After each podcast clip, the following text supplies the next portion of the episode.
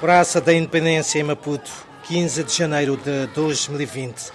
10 horas da manhã, Felipe Nunes será investido para o segundo mandato de 5 anos como Presidente da República de Moçambique. Juro por minha honra respeitar e fazer respeitar a Constituição, desempenhar com fidelidade o cargo de Presidente da República de Moçambique, dedicar todas as minhas energias à defesa, promoção e consolidação da unidade nacional 3 mil convidados assistiram ao ato político e ao mesmo tempo de expressão cultural e que marcou o início de um novo ciclo de governação no país.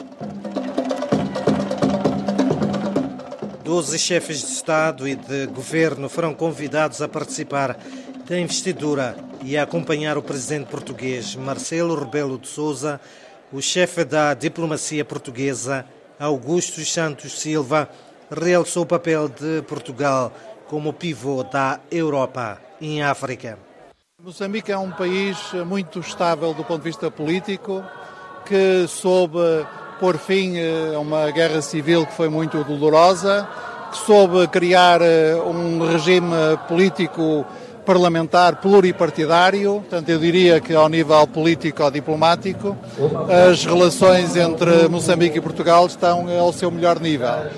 E ao nível da, da cooperação, do relacionamento económico, continuam a ser dois países parceiros muito importantes e eh, nós temos muitas empresas portuguesas a investir em eh, Moçambique, temos enormes oportunidades em Moçambique para o reforço do relacionamento económico, as perspectivas de desenvolvimento de Moçambique são muito animadoras. Perspectivas que, entretanto, são assombradas por conflitos armados ainda ativos em algumas regiões do país, com os quais Felipe News deve lidar de maneira diferente, segundo o escritor Mia Couto. Eu tenho mais fé que o, o, o, o conflito no centro se possa resolver, porque há uma entidade clara, sabe-se quem está por trás desse, desse, desse conflito. No norte não sei, não, não, não posso ter nenhuma possibilidade de, de vaticinar, porque não há, eu não compreendo o que está a acontecer, não existe uma cara, um rosto de quem está do outro lado a, a promover essa violência. E mesmo sem rosto que identifique e sustenta as suas reivindicações para Armando Guebuza, Joaquim Chissano, antigos estadistas presentes na cerimónia de tomada de posse do Presidente da República, Felipe News, terá que se esforçar para restaurar a paz no extremo norte de Moçambique. A tarefa da direção é procurar esse rosto. Se não se pode chegar à paz porque não há rosto, tem que se encontrar o rosto. É parte da tarefa da paz. Todos vamos nos empenhar com ideias e com uh, cooperação, porque neste caso trata-se de um assunto mesmo internacional, para encontrarmos as soluções juntamente com todos os outros parceiros, os nossos vizinhos e outros parceiros. Mas o povo moçambicano, em primeiro lugar, deve empenhar-se. E Felipe News prometeu estimular o diálogo franco e aberto com todas as forças políticas e sociais como mecanismo privilegiado de preservação e resolução de conflitos e a promoção da coesão nacional. O pensar diferente é uma riqueza. É no pensar diferente que encontramos alternativas para solucionar os nossos problemas. Os tratados e acordos são imprescindíveis para sanar conflitos. Mas é no respeito pelos que pensam diferente que está o segredo da, verdade, da verdadeira reconciliação dos irmãos moçambicanos. Não haverá inclusão nem participação do cidadão nos processos da governação se cada um dos moçambicanos não tiver as mesmas oportunidades de acesso aos serviços básicos, à justiça e aos recursos nacionais. Trabalharemos para que esse alcance seja estatuto de igualdade. E jurou dar a vida para o alcance da paz efetiva no país. A paz foi e será a nossa prioridade absoluta. No mandato que agora começa, continuaremos a apostar na preservação da paz como condição indispensável do desenvolvimento. Continuaremos nem que isso nos custe a vida, a defender e promover a paz.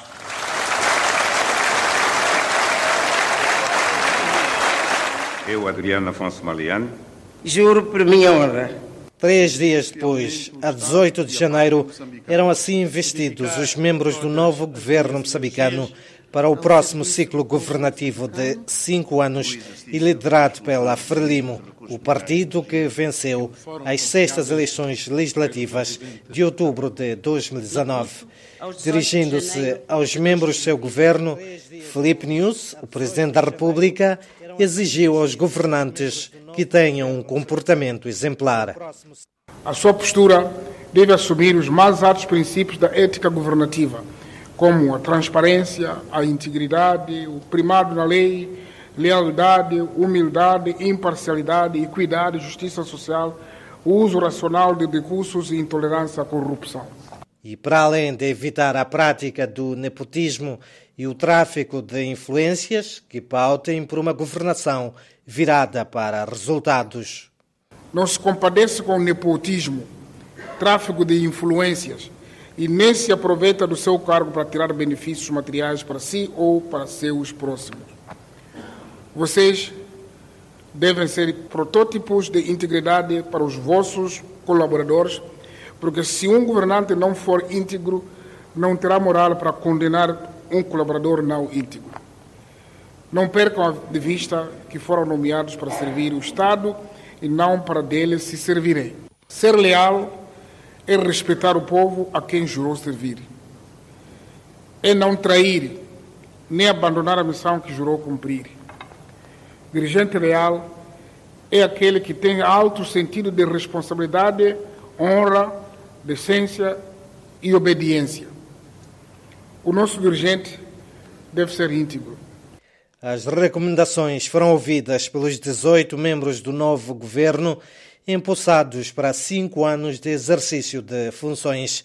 Carlos Agostinho do Rosário, que foi reconduzido à pasta de primeiro-ministro, faz parte das sete figuras que transitaram do anterior governo, tal como Adriano Maliana, que volta assim a ocupar a pasta da Economia e Finanças. E nas novas entradas destaca-se Verónica Macamo, antiga Presidente da Assembleia da República, agora Ministra dos Negócios Estrangeiros e Cooperação, para quem Moçambique deve apostar na diplomacia econômica para sustentar o seu desenvolvimento. Vamos trabalhar no sentido de não só impulsionar a diplomacia no geral, mas uh, pôr o acento tônico na diplomacia econômica. O nosso país precisa de se desenvolver e para desenvolver a economia tem, tem que avançar. Então vamos dar uma tônica especial. Margarida Talapa é outra figura que faz estreia como membro do governo. Também vem do Parlamento e foi indicada para o Ministério do Trabalho e Segurança Social, onde tem a difícil missão de inverter a dura realidade de um país onde a taxa de desemprego entre a população economicamente ativa situa-se acima dos 25%. Não vamos inventar nada, os instrumentos já existem, apenas vamos continuar com aquilo que vamos fazer para o próximo quinquênio. O mais importante é que durante a campanha eleitoral e a promessa de Sua Excelência o Presidente da República é na nossa área naturalmente é trabalho, trabalho, trabalho. E impulsionar a economia azul vai ser a aposta de Augusta Maíta, que se estreia no governo como ministra do Mar, Águas Interiores e Pescas assegurar que preservamos os recursos marinhos, que conseguimos desenvolver uma economia azul sustentável, tendo em consideração o grande potencial que nós temos a partir destes recursos, não só para contribuir para a questão da segurança alimentar, como também para a balança de pagamentos. Então, nós vamos trabalhar, vamos nos juntar aos colegas e nos juntar aos esforços que já estão a ser feitos nesse sentido. Com a região centro de Moçambique, nomeadamente as províncias de Manica e Sofala, onde se registram ataques contra alvos civis protagonizados pela autoproclamada junta militar, e o mais grave no norte do país, onde grupos de insurgentes armados de inspiração islâmica, com células ativas há cerca de três anos e que mataram já cerca de 300 civis e provocaram o deslocamento de mais de 60 mil pessoas, e é com vista a alterar este cenário de instabilidade que Jaime Neto nova Ministra da Defesa Nacional promete trabalhar. Nós estamos cientes eh, que existem desafios eh, muito grandes, particularmente por causa dessa instabilidade que existe na região norte do país e também no centro da, da, da, de Moçambique.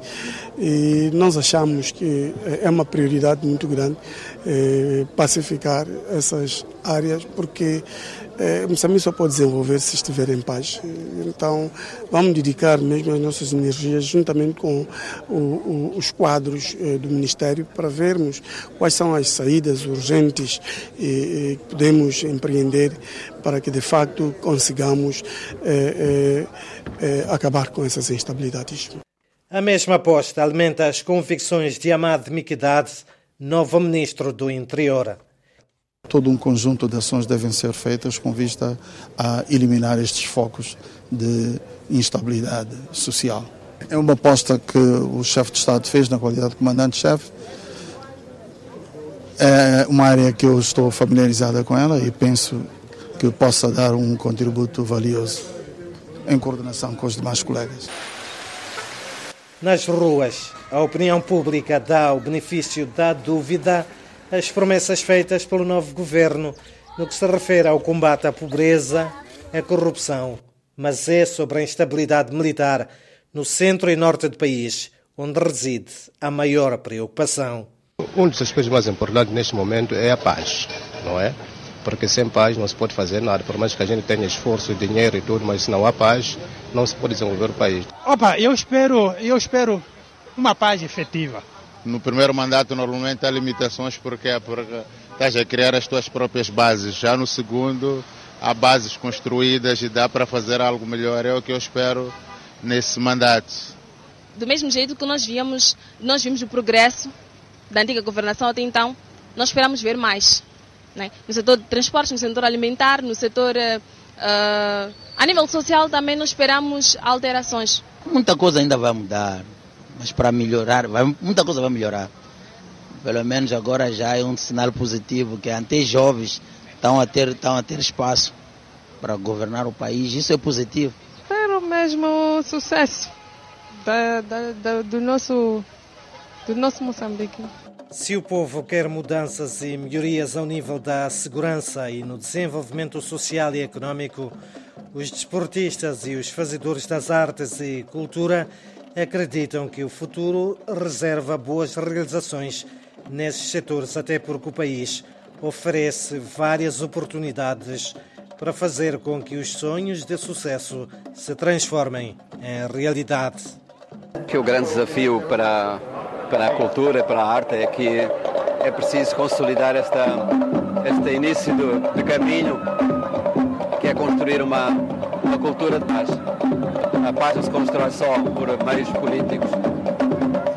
Tem que haver essa atitude de ouvir o outro, de ser o outro, de escutar o outro, mesmo que o outro seja de um outro partido. Consigamos promover a nossa cultura como fator de identidade e como fator de desenvolvimento econômico.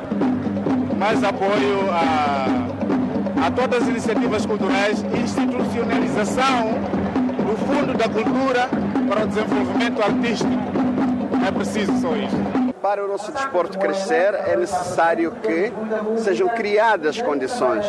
E o presidente Inhusse, como um homem do desporto, um homem nascido do desporto, que já liderou uh, os processos desportivos, sabe muito bem as dificuldades que nós temos. Para além dos dois focos de instabilidade militar, o novo governo moçambicano herda um país com 28 milhões de habitantes 45% a enfrentar elevados índices de pobreza.